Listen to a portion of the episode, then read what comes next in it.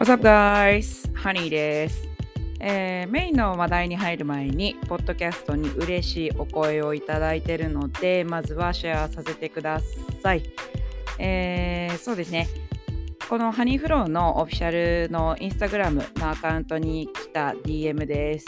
はい、えー、こんばんは。実はハニーさんのポッドキャスト1個目と2個目を2回ずつと新しいやつも先ほど聞いたファンです。めちゃくちゃ嬉しいはい、えー、ハニーさん、グリーンピース嫌いなんだとか、えー、好きな芸能人ゴリゴリや、すっごいわかるってひどい、えー、一人で爆笑しながら聞いています。えー、ハニさんのことが知れて楽しかったのと、えー、まず自己紹介の時点でとっても背中を押されたというか、えー、私は周りにどう見られるかとか嫌われないかとかすんごい気になるえー、すごい気にする人だから自分のありのままを発信できるハニさん素敵と聞きながら思っていました。自分も自信を持っていいんだなとか、えー、今日仕事で主任に言うか迷う出来事があってハニさんのポッドキャストをちょうどその後聞いて絶対言ってやるわと背中を押されました。えー、運転をしながら聞いているのですがラジオみたいでとっても楽しいです。またハニさんの喋り方も素敵であ今回30分もあるって聞きたくて遠回りしてしまいました。ハニさんも無理ない程度でまた次回も楽しみにしていますというなんとも素敵なメッセージをいただきました。えー、ですね遠回りしてしまう。こんな嬉しいことがあるでしょうか。あのー、ですねえー、まあ、この子のメッセージにもあるように、まあ、前回このポッドキャスト始めた理由をですね皆様にお話しさせていただいてでまあこういうことをやりたかったんだよね実はこうやっと形になったんだよねっていう思いを前回の回であ話させてもらいました。でまあその思いが伝わったというかねものすごく嬉しくてですね。でこの子も何回も何回もね私がこう心折れそうな時に本当にすごい背中を押されるようなメッセージを毎回くれてですね私こそ感謝しています。本当にいつもありがとう、うん、こういう声がね私の背中を押してくれるというかこう日々忙しいねあの毎日を送っていてもこういう声があるからこそ私はちゃんと発信していこうと私のままでいいんだって思えると思っています。はいありがとうございます。ではですね、えー、今回は、えー、今回のテーマはちょっとヘビーな内容になっています、えー、日本のアダルト広告問題について話していきたいと思います本日も難しいことは考えず、ぜひ最後まで聞いてください。それでは、Go with the flow!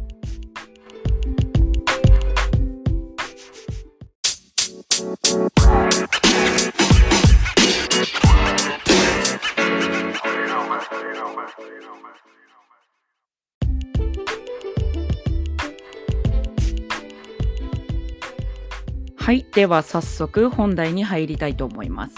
えー、今回のテーマは日本のアダルト広告問題についてです。えー、まずね、なぜ私がこのトピックを上げようと思ったか、まあ理由をね、簡単に説明していきたいと思います。えー、日頃、まあそういうネットサーフィンとかを見ていると、どうしても目に入ってくるそういったえー、露骨な表現であったりだとか明らか性的な表現をしているなっていう広告が最近めちゃくちゃ目につくようになりました。でなんでこうなったんだろうっていうのを考えてみたら一番のやっぱり理由は自分自身が親になったことかなと。で今まあその実はですね、えー、こういう問題について話すか最初迷いました。うん、やっぱりこういったセンシティブな話となるともしかしたらこう気分を害してしまうんじゃないかなとかいろいろ考えたんだけどやっぱり声に上げたいと思って今回まあ、私のポッドキャストの方でお話しさせてもらえたらなと思います。うん、でまあ親になってからなおさらそういった広告がなんでこんなに流れてくるんだろうと。果たしてこれはいい影響なのか。まあ自分たちのそのまあメリットで考えたらそういうのがあーというかこうそういうのを見たい人はぜひ見てくださいっていう話なんだけどもただ例えばなんだけど YouTube でこう何かキッズのものとかをね見せてるとたまにそういった広告が入ったりするんですよ。そうすると、まあ、今私娘が、まあ、1歳なんだけどもですよ。まあ最近こ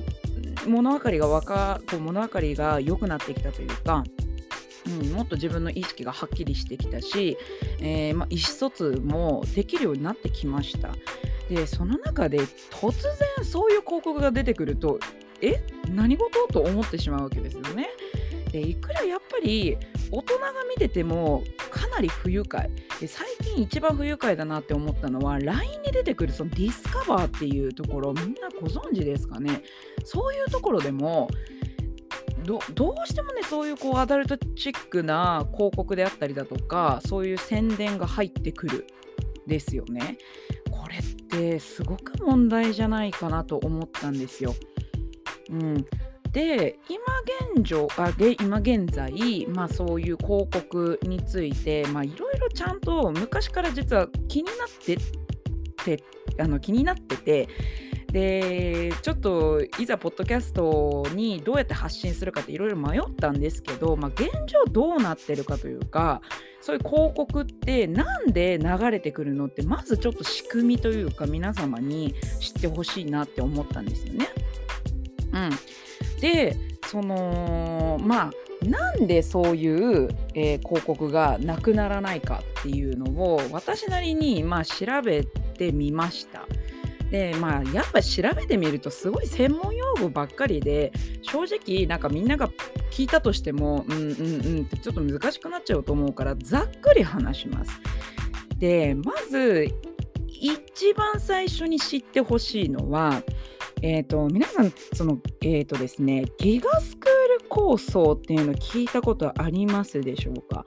えー、そのねギガスクール構想っていうのは、えー、何かというと令和元年です2019年に、えー、補正予算ですねに盛り込まれた、えー、全国の児童で生徒1人に1台のコンピューターと高速ネットワークを整備するこれが文化科学省の取り組みなのね。でまあそういう新型コロナウイルス感染症のね拡大を受けて、まあ、その計画を実は前倒ししたんです。で2020年度内に小中学校への端末導入がほぼ完了する見込みですよ。ってことはもう完了してるんですよ今もう2021年だから。でそのギガっていうのはグローバルイノベーションゲートウェイ for all あ全ての児童生徒のために、えー、まあ、その世界につながる革新的な扉を開けようねっていう意味をする、まあ、ギガなのね。その頭文字を取ってギガなんですけどこれがえー、実はその立案されて、まあ、そのもうその端末 iPad であったりだとかそのタブレットっていうのを、えー、小中学校に導入してからなおさら子どもたちがネットワークにもっと入り込みやすくなったっていう、えー、実証というかがあります。なので一番まあシンプルに話すとえー、小学校の子であろうがまあ下手したら幼稚園児の子とかも結構 iPad 触ってる子いるよね。うん、大小学校中学校まあいわゆるこう自分の意識がしっかりしてきてこう物心ついてきてっていうちょうどその時にいわゆるこのギガスクール構想っていうのを導入したので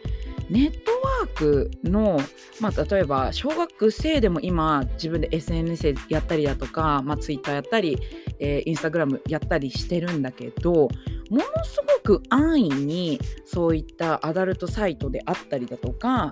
うん、そういうネットワークにつながりやすい環境はもう国が作ってしまったっていうのがまず一番最初に、えー、恐怖というか怖いなって思ったところなんですよ。でね実はですねまあそのうんちょっとこのプランインターナショナルっていうところですよ。えー、これが NGO 団体なんですけども、えー、NGO っていうのは、えー、政府政府間えー、協定によらず設立された国際協力組織のことです。まあ、いわゆる非政府組織のことですね。でそのプランインターナショナルさんで、えー、2021年6月に実施しておりますこうアンケートがあります。これ性教育についてのアンケートなんですけども、うん、でこれがすごくこうパーセンテージとか出ててすごく面白くてぜひ皆さんにシェアさせてもらいたいなと思います。でまあこのえーと、性教育。まず設問1としてこれまで学校でどんな性教育を受けてきましたかという項目なんですけどもざっとお話しさせてもらうとまず妊娠について。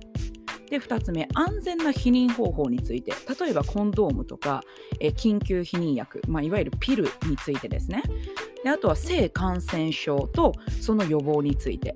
で、えー、次自分の体の名称と機能について、まあ、その正規の詳しい仕組みも含みます。で次プライベートゾーン水着で隠す部分を他人に触れさせないこと触らせないこと。うん、で次性的同意について。ですね。例えば性的な行為の前に相手の意思を確認することっていう項目であったりだとかあと恋人とのいい関係の築き方。で次自分の体のことは自身で決められる権利があること。で次、えー、人権について、えー、人間は各々違う価値観を持っていますよ。それを大切にされるべきですよっていうことについて。で次ジェンダーの多様性。LGBTQ、ね、プラスについてです。えー、あとは SNS を含むインターネットの安全な使い方で、まあ、その他あとは、え性教育をそもそも受けてませんよっていう、えー、質問、まあ、その設問についてそれぞれパーセンテージが出てます。でこの中の先ほど一番最後ら辺にお伝えした、えー、SNS を含むインターネットの安全の使い方でこれに関して、えー、設問してどんな性教育を受けてきましたか？っていう、えー、設問ですね。で、えー、これについてですね、この答え、そのアンサーっていうのが、えー、男性が、えー、51%、まあ、教わってますよ。で、女性が61.7%。えー、教わってますよ。SNS をね含めてそういったインターネットの安全な使い方。で、えー、次、まあ、合計すると56.4%っていう数字が出てるんですね。でどうですか皆さん。このパーセンテージを聞いて多いか少ないか。どのように思いますかね。私は正直少ないと思いました。まあ、うん、合計で56.4%ってことはまあ半はそういうふうに教わってるってことなんだけどじゃあ逆にその残りの半数は教わってないってことになるんですよね。その SNS を含むインターネットの安全な使い方っていうのを。だからうんってそれってこう学校側が、まあ、そういった教育していただいてるそういったうんーんとこうねあの組織が組織というか、まあ、そういう場所がちゃんと教えれてないのかな伝えれてないのかなそれともうまく伝えれてないのかなって考えた時にじゃああとの半分は全く知らずそういってそういったインターネットで見ました。じゃあ例えばそういってアダルト広告が流れてきました。ポチッと押しました。自分が知らない世界が、うん、広がってるわけですよ。でそれを見た時に安全か安全じゃないかっていうのをまず正しいジャッジができないっていうのが一番怖いと私は思ったんですね。非常に怖いなと思いました。うん、でその時に、まあ、こういったこうアンケートとかを見てみるとやっぱりその後の半数は知らないっていうことはその半数の子たちがまさにそういった問題にこう問題のねうーん落とし穴にはまっちゃうんじゃないかなと私は思ってしまったんです。でやっぱりうんなんかでそうなんですよで冒頭で話したそのじゃあなんでそういうのが流れてきてしまうのかと。うん、だって嫌でも流れてくるんだもんね。そうでやっぱりそういうのを言うといや自分がそういったアダルトサイトを見てるからだとだろうと言ってくる人もいるしツイッターで実はそういう運動というか自分が見てるからそうなるんだっていう運動もあるんです。うん、で私はそういう仕組みをまず知ろうと思ってでまあその仕組みを知ったところでねやっぱり納得いかないしでいろいろあるみたいなんですよね。ターゲティングっていうのがあるんですよ。やっぱり広告だから。例えばなんですけど、えー、私が例えば、まあ、好きなコスメ。の、えー、ページを開きました。そうすると、そういった広告の、えー、ターゲティング、まあ、それ、コンテキストターゲティングとかって言うんですけど、まあ、そのターゲティング、あ、この人はこういうコスメが好きなんだっていうので、AI が勝手に、ね、勝手にですよ。こうこの人はコスメが好きなんだこういう化粧品が好きなんだっていうので、えー、何千通り何万通りの、え広告を私にじゃあこれ見てどうですか？おすすめですよっていうのを勝手にこう表示させるようにするんです。うん、でそういうのも含めてだからさっきちょっと言ったんだけどだ自分がアダルトサイト見てるからそういう風になるんでしょっていうのはその話につながるんですけど自分がアダルトサイトを見てるからこそそういう広告が出てくるんじゃないのっていう風に思われがちなんですけど実はそうじゃないんですよ。でターゲティングの種類っていうのはいろいろあって、まあ、先ほど言ったそのコンテキストターゲティングとかセグメントターゲティングとかあとリターゲティングっていうのもあっていろいろなこれだけじゃないです。ちょっと抜粋させてもらってでメインになるターゲティングの種類っていうのが今の3種類になってさまざまなこうまあアルゴリズムというかそういうのを組み立てられてあなたにどうぞこういうのどうぞっていうなるはずなんですけど実はなんでこんなにもなくならないかっていうとまずそもそももう闇サイトが増えすぎて制御ができていないんです。管理ができていないの。だから管理をしようと思ってももうすんごい量があるわけですよ。すんごい量があるの。で例えばそういう会社もあるんですよね。そういったえーとまあ、広告、えー、そういったアダルトサイトとか、まあ、自分が見たくない広告を一切こう、えー、フィルタリングっていうのをかけて、えー、見れないようにするその見えないようにするっていうソフトの会社さんとかもあったりだとか、えー、個人的に、まあ、そういう、えー、て言うのかなあ活動をしている方も実はいらっしゃって、うん、いるんですよ。すごい面白いことにこういう広告を止めようっていうのでそういう活動をしてくれてる人もいるんだけどやっぱり止められないんですよ。なんでかというと日本国内だけじゃなくて海外のそういう AI のえーと、そういったマーケティングに組み込まれたアルゴリズムも実は日本に、えーと、入り込んじゃってるのねだからそれがさやっぱり一番怖くてでじゃあこれを制限できるのって思うじゃないですか。で特に今聞いてくれてる中あの聞いてくれてる人の中にはあの親御さんとかもいると思うので怖いじゃないですか 実際こうやって。でまあ正直にお伝えします。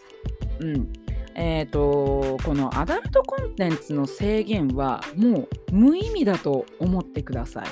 無意味です。なぜならだってそういう会社とかもあるじゃあまあ個人的にねまあそういう、えー、活動してくれてる人もいる。だけど毎日毎日同じようなそういう露骨なこうコンテンツが流れてきたりだとか目障りなもうコンテンツが流れてきたりだとか私個人的にはものすごく腹立ってます。なんでこんなに出てくるんだろうってもう正直ねあのー、イライラしております私。そう。だけどうーんこれはね正直、えー、制限はもう難しいと思ってください難しいですでも正直えー、まあ、その自分のねスマートフォンとかパソコンにアダルトサイトの広告がまあその画面表示されることだってあるわけですよ。で間違えて子供がタッチしちゃったりだとか自分自身がそうやってタッチしちゃったりするとまたそれがねこう負の連鎖というかまだ見せたくなかったとねいうその親御さんたちもいらっしゃるだろうし個人的にも不快だって思ってる人は本当にたくさんいると思います。ただもうねアダルトコンテンツの制限は無意味だと思ってください。もうね正直この過激な表現とかそういう漫画のね広告っていうのは、えー、止められません。うん、こういう、えー、アルゴリズム的にもう止められないっていう実証も実は出てるんです。悲しいことにね。じゃあなんでこのポッドキャストをやったんだよって思うかもしれないんだけどまあじゃあじゃあさその制限ができないんだったらねじゃあできることしようよってことですよね。だからその私たちがそのまあ親御さんの目線から言わせてもらえればあまあ子供たちの世界は広がってるんですよ。嫌でも広がってるの。私たちが知らないところでそういうアダルトコンテンツを見たりだとかするかもしれない今実際に年齢的に見る年だ見る年だっていう人の親御さんも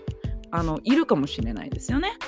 私はまだ1歳ですだから実際見たとって正直自分あこう私の娘がそれを理解するかっていうとそんなに理解はしないと思うだけど何なんだろうって絶対興味は湧くわけですよでなおさら年齢が上に行けば行くほどそういったのを興味を持ってじゃあ間違った知識を得た時っていうのが一番怖いと思うんですよね。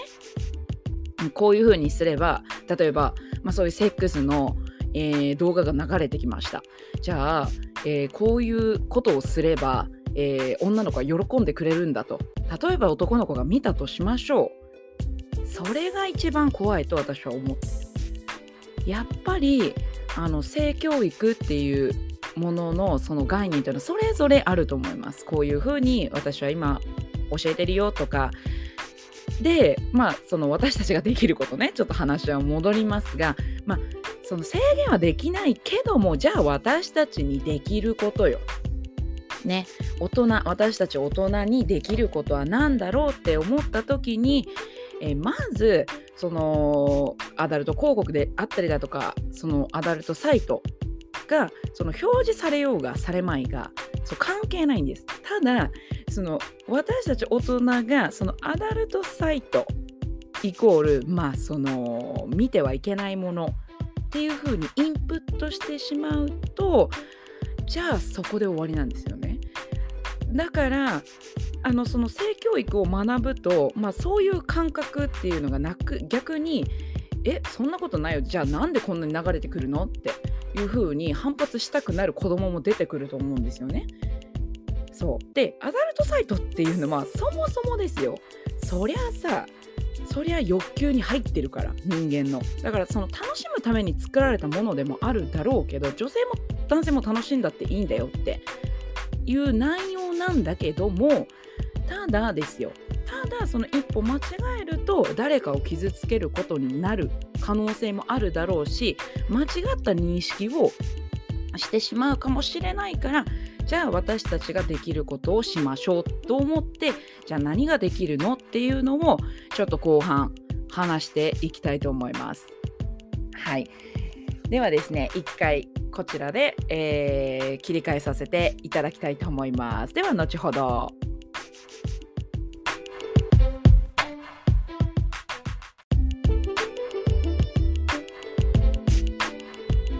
はい。では皆さん、切り替えさせてもらいました。はい。で、私の、えー、このポッドキャストで途中でそれ切り替えますねっていうのを言わせてもらってるのが、実はこのプラットフォームがあの30分までしかレコーディングができないんです。なので、ちょっと一旦切り替えますねということで、えー、このように切り替えさせてもらってます。えー、承知していただけたら嬉しいです。はい、では、えー、後半ですね、えー、この対策、まあ、さっき話してた、えー、まあ、アダルト広告一切ストップすることが難しいと、まあ、ほぼできないっていうのは、えー、立証されておりまして、じゃあどうするかっていうのをあのお話ししておりました。えー、悲しいよね。なんか、できないのかって思う。もう本当目障りなのにできないんですよ。そう。だからじゃあまあ親としてできること、まあ、今回はそのサブタイトルに親にできることは何かってお伝えしてるのでちょっとまあその親御さん目線であのお話しさせてもらえたらなと思います。もちろんそのあの親御さんだけじゃなくても、まあ、今後ね親になった時とかまあぜひね参考になるかちょっと正直自信はないんですけどただ、うん、こういうことをしたらどうかなって私もこういうことをやってみますっていうのをえー、お伝えできたらなと思います。じゃあ私たち、えー、保護者にできることをまずお伝えする前に、えー、実はその政府が2020年の4月に、えー、こういったパーセンテージを出しています。今子供がその子供専用親と共有とかじゃなくてあの1人で使ってる携帯をどれだけ持っているかっていうパーセンテージが実は出ておりまして、うん、で、えー、とこれ内閣府で出てるんですけど、まあそのまあ、実態調査みたいな感じかな。でスマートフォンをじゃあ持ってどれだけ持ってるかっていうとパーセンテージで表していきます。はい、で小学生です。小学生40.1%。もう小学生でさ40%の子たちが自分専用の携帯を持ってるわけですよ。まあそのスマートフォンをね。うん。で次中学生81.8%ぐんと上がりました。ぐんと上がる。で次高校生はもう100%に近いです。これちょっとびっくりした。98.6%もう自分の自分専用のスマートフォンを持ってるよっていう、えー、調査結果が出てます。うん、ってことはですよ、まあ、この分えー、まあ、このメインタイトルにもある、えー、アダルト広告であったりだとかそういった宣伝のもの、まあ、にこう出くわす環境がもう完全に整ってるってことだからそれそれだけパーセンテージが上がるってことになるんですよね。そ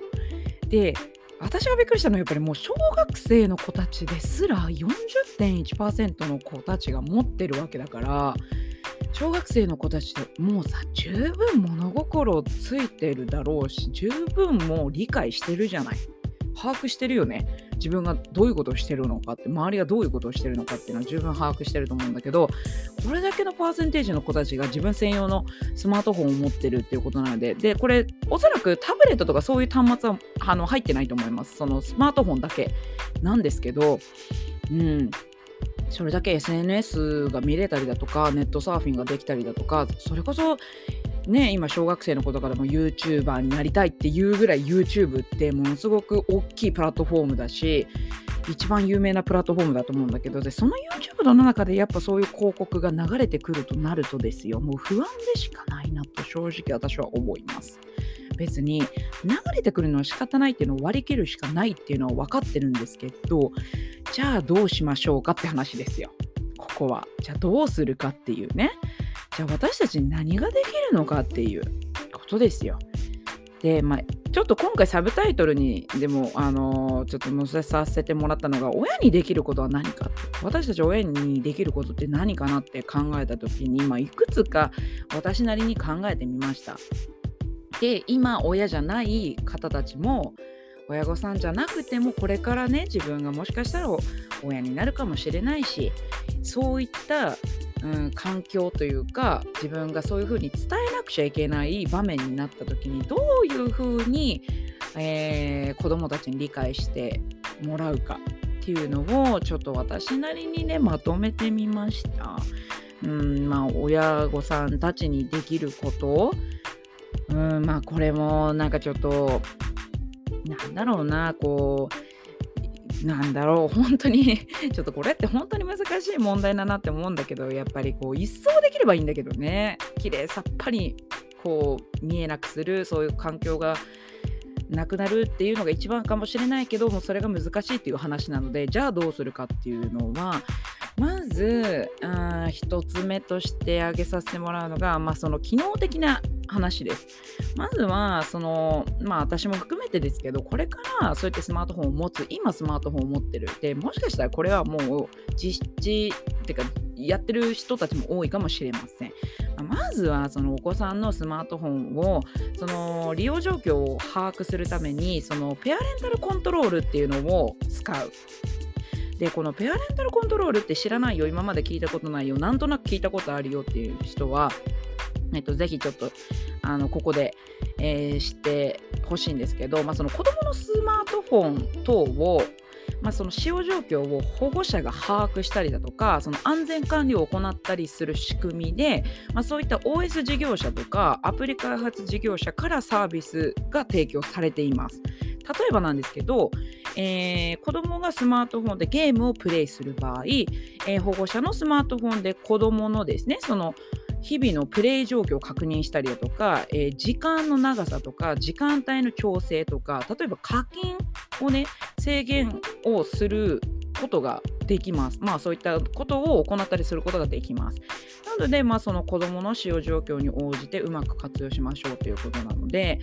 まあ、おそらくこれが一番有名なんじゃないかな、こういうことをしましょうってなった時に。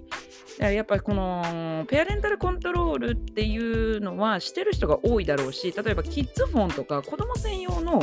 えー、携帯っていうのは最初からもうそれが設定されてる、えーと、されていることが多いし、契約する時にこのコントロールしますかって、あのー、聞かれると思うんです。あのお店の人にね。うん、で、まあ、これをするとしないとでは全く変わってくると思うのでぜひこれを活用しましょうということで私はまず一番最初に上げさせてもらいました。これ今まで知らなかった人とかちょっとやったことない。でもねほとんどの人はこれ多分知ってると思うんだよね。そうだけど詳しい内容を知らなかった方とかはぜひこれを活用してあしていただければなと思います。うん。で次はえー、っとね、そうね、まあその、なんだろうな、そういう情報とかがかなり多い社会というか、そういうこう目の当たりにする環境が今このパーセンテージとかを見てわかると思うんですけどなのでまずはその間違った情報とかあとはその危険な出会いとかっていうのを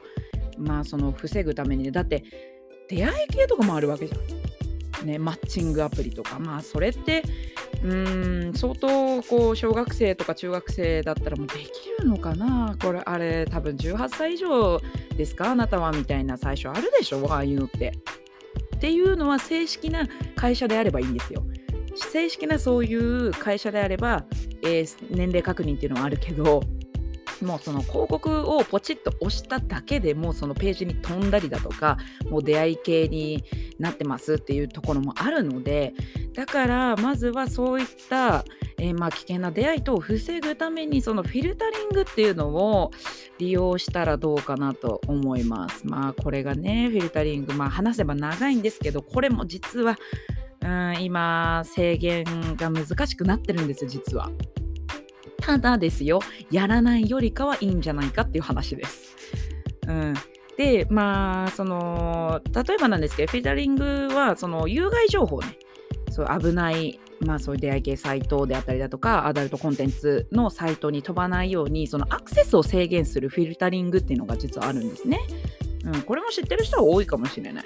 で、まあ、その例えばうっかりねうっかりですよわざとじゃその故意的なではなくて、まあ、その危険なサイトにアクセスしないようにコントロールしてくれる、まあ、便利な機能ではあるんだけどもこれを利用したら一応そういった出会い系サイトだとかアダルトサイト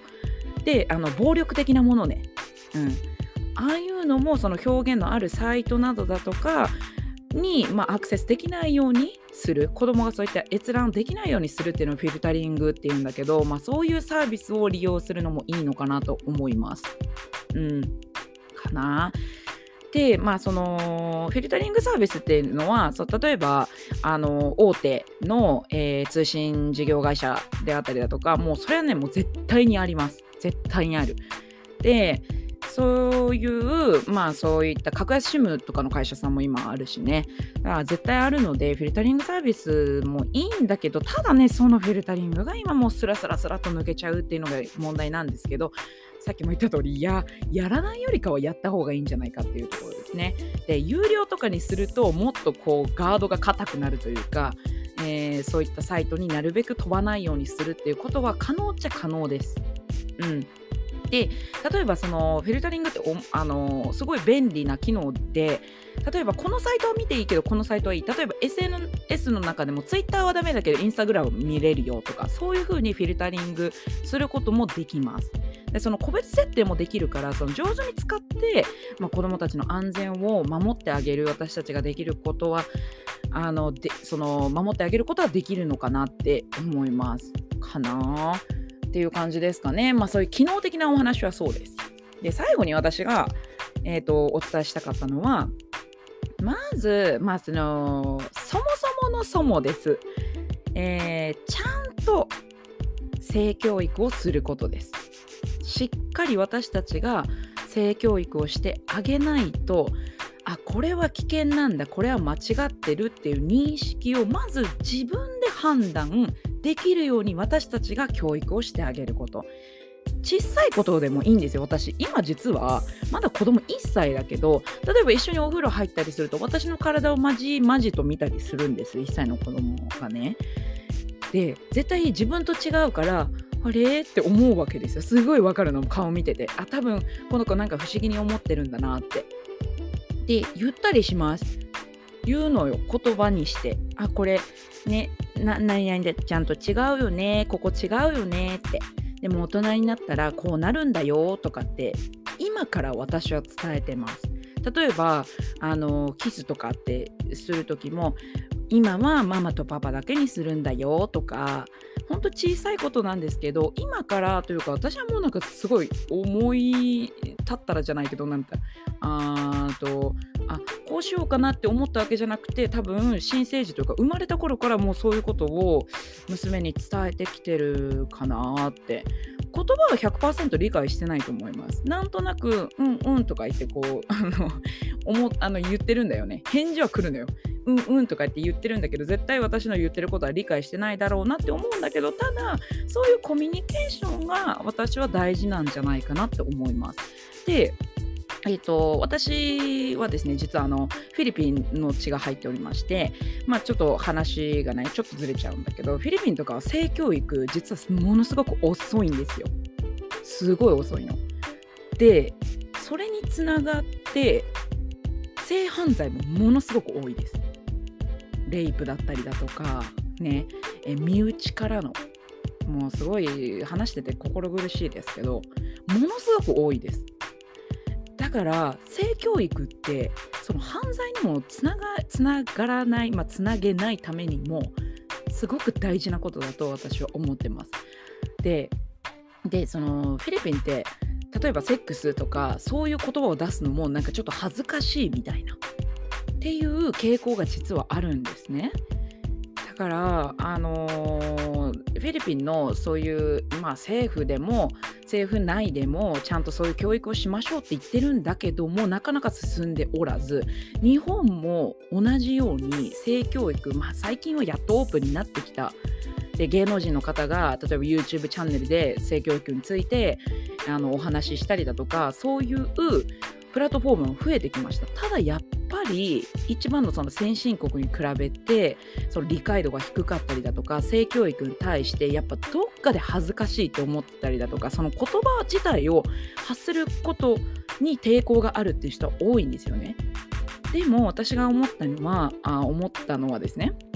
やっぱ親だからこそちゃんと教えないといけない。その具体的な単語であったりだとか具体的な内容であったりだとかよくあるじゃないですかドラマとかでも。なんで私って生まれてきたの？なんで僕って生まれたの？とかって。そう言うとなんか親御さんたちが「あはは」とか言ってなんとなくこう濁してあ、ね、なんとなく柔らかい言葉でって。全然それもいいと思うんですよ。ただちゃんとね子供にそういうのを理解してほしいって思う時が絶対に来ると思います。でおそらく私が今トピックに挙げさせてもらってるこういうこういった広告であったりだとかそういうネットワーク、まあ、ネットサーフィンだとか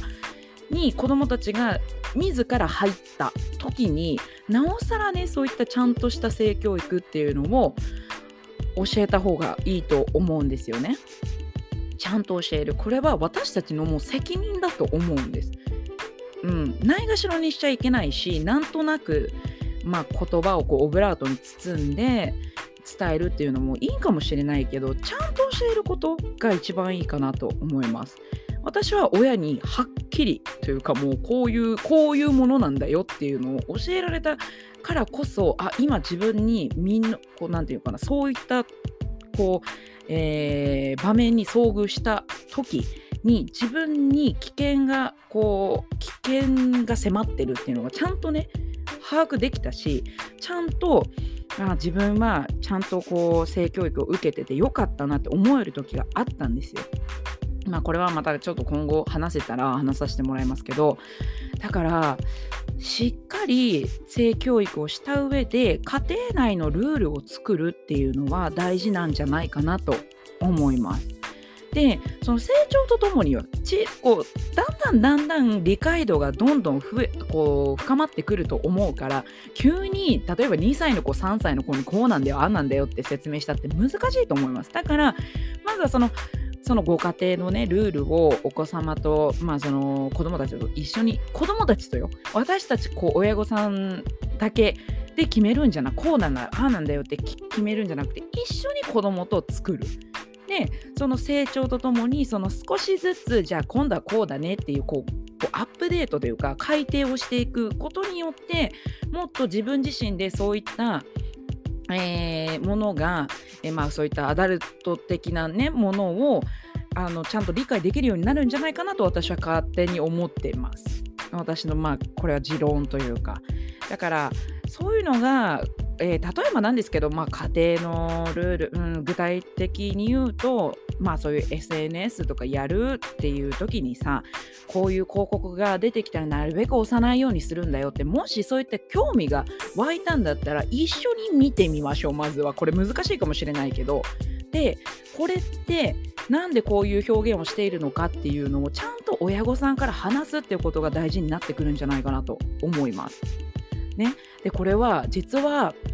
えー、例えばなんですけど、まあ、女性のことを傷つけるような行為になるんだよとかこういう行動をするとあ逆にねこう女の子とかだったりしたらこういうことをされたら自分が危険なんだよっていうのをある意味それを教科書にするのもいいと思ってるんですよね私は今後ね私はまだ娘が1歳なのであのちょっと今そういうことを見せるとかっていうのは難しいんですけどやっぱりその年齢に合ったことその年齢に合った教育をすることによって、まあ、こういった問題を避けられるんじゃないかなと。で間違ってあのそういったサイトに飛びました逆に、まあ、自分故意でですよ自分の意思で飛んだとしても間違った認識でインプットしないようにでそれと同時にそのアウトプット周りにこうなんだああなんだってこうなんだよああなんだよこういうこと見てさとかっていう風にしないようにするためにもまずは私はそこが一番重要になってくるんじゃないかなと。で先ほどお伝えしたその機能的な部分でこう活用しようっていうのも大事かもしれないけどそもそものそもまずはその子供とその折に触れ合って話し合ってまずはこれでいいと思う？これって正しいと思う？これって合ってると思う？っていう確認っていうのがすごく大事かなと私は個人的に思いました。ね。でまあそういうところに飛んじゃったらまずは私たちに相談してみてねとかこれって何？って思ったんだったらまずは聞いてみてねってまずはそのうん切り口というかあこう扉を開いてあげるというかその扉を開いて待っててあげるっていうのが非常に大事かなと私は今回このポッドキャストでお伝えする時にここを一番大事にしてあ伝えていけたらなと思いました。はいまあねあのー、ちょっとこう他にも実は私はこういう風にやってるよとかこういうまあ今回はそのアダルト広告問題っていうトピックなのでどうしてもねちょっと機械的な話がうん多くなってくるのでうんなるべく皆さんに分かりやすくお伝えしようかなと思いつつもやっぱりちょっと難しくなっちゃいますね。うんまあでもぜひねあの皆さんがやってることとか私たちこうあのこういうことを実施してますとかもちろんその性教育についてももっとねトップあの実は性教育についてもあの掘り下げた内容でやっていきたいなと思ってるんですけどちょっと今一度ねあのこれについて話しておきたいなと思いました。うんだって本当に目障りなんだもの。そうなんです。ちょっと私はね、やっぱ、うん、えーと、そういったやっぱ女性のねこう露骨な表現だとかもう最近多いじゃないですか。こうフェミニストの方たち、まあ、そういった団体がこういうポスターを作るなとかこういうテレビ CM を作るなとかで実際に大きな大手企業さんが出したもののあとは警察庁とかあったよね。最近もうあると思います。たくさんあるんです。こういうのって。だけどやっぱり問題視っていうのをしっかりしていかないと解決策も出てこない。うん、だからそれの繰り返しなんですよね多分。解決策をしっかり出してないからこそまた問題が出てくるなって私は。日頃ねそういうニュースとかまあそういうのを目にするとこれって結局問題視問題視をしてない解決策出さないでっていうのを繰り返してるから同じように叩かれるんだろうなって思うんですよ。だから私も正直あの不快だし自分がこうやって YouTube とか見てる時にこうなんかもうそういう露骨な表現のものが出てくると本当にね気をよくしないというか気持ちが悪いというか ちょっと言い方あれですけどうーんっていうことなのでまあちょっとねあの皆さんに今回はお話できたらなと思いましたはい。こんな感じですかね。ちょっとこう話がこうあっちらこっちら飛んでしまったら申し訳ないんですけど、うん、まあぜひ、えー、皆さんですね、あのー、最後になりますが、あと私のですね、このポッドキャストのインスタグラム、えっ、ー、と、ハニーフロー .offl で、えー、質問とか、まあ、そのリクエストはぜひこちらの、えー、インスタグラムに、えー、DM いただければなと思います。もちろん感想も待っています。はい。で、えっと、フォローもお願いします。で、通知設定もぜひお願いします。で、えっと、評価とかも、あのー、できるので、ぜひしていただければなと思います。はい。では、Thank you for listening. 今日も一日皆様が輝けますように Shine like a diamond. See you next time.